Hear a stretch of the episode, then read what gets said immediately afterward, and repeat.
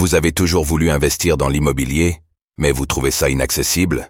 Avec Realty, il est possible de générer des revenus récurrents en quelques clics en investissant dans l'immobilier fractionné aux États-Unis. Vous recevez vos loyers toutes les semaines. Le plus avec Realty, c'est que vous n'avez pas à vous occuper de la gestion d'un bien immobilier. Ce spot vous est présenté en collaboration commerciale avec Realty. Le PDG de Binance est convoqué au Nigeria pour des soupçons de blanchiment d'argent. Selon un journal local, Richard Teng, PDG de Binance, a été convoqué par la commission de la Chambre des représentants sur les crimes financiers du Nigeria pour répondre à des accusations de financement du terrorisme et de blanchiment d'argent. On fait le point.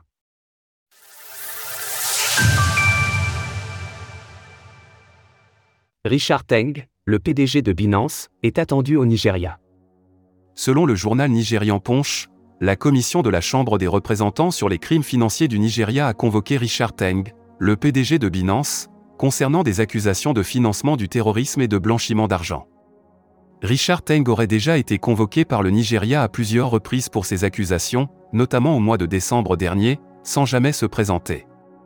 C'est pourquoi Ginger Onwuzib, le président de la commission, a posé un ultimatum d'une semaine à partir du vendredi 1er mars au PDG de Binance.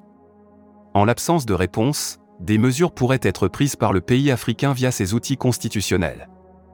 Nous devons également protéger et défendre les finances du pays, en particulier maintenant que le pays est en train de plonger dans la récession.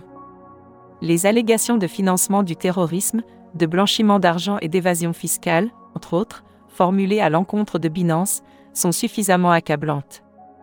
Ginger Onwuzib. Nous vous en parlions hier, une amende pèse sur Binance au Nigeria, le plus grand exchange de crypto-monnaies étant accusé, entre autres, d'avoir facilité la chute du Nera, la monnaie locale, via sa plateforme OTC.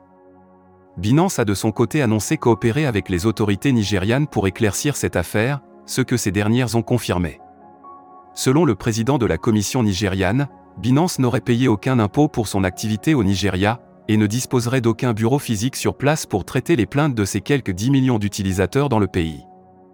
Il est également de notre devoir de faire tout ce qui est en notre pouvoir pour protéger les investisseurs nigérians des entreprises prédatrices, et aucune distraction ou manipulation ne peut nous arrêter. Ginger Onwuzib. Le bureau du conseiller à la sécurité nationale nigérian détiendrait également deux hauts responsables de Binance pour les diverses accusations portées sur l'exchange, selon des informations de Bloomberg. Retrouvez toutes les actualités crypto sur le site cryptost.fr.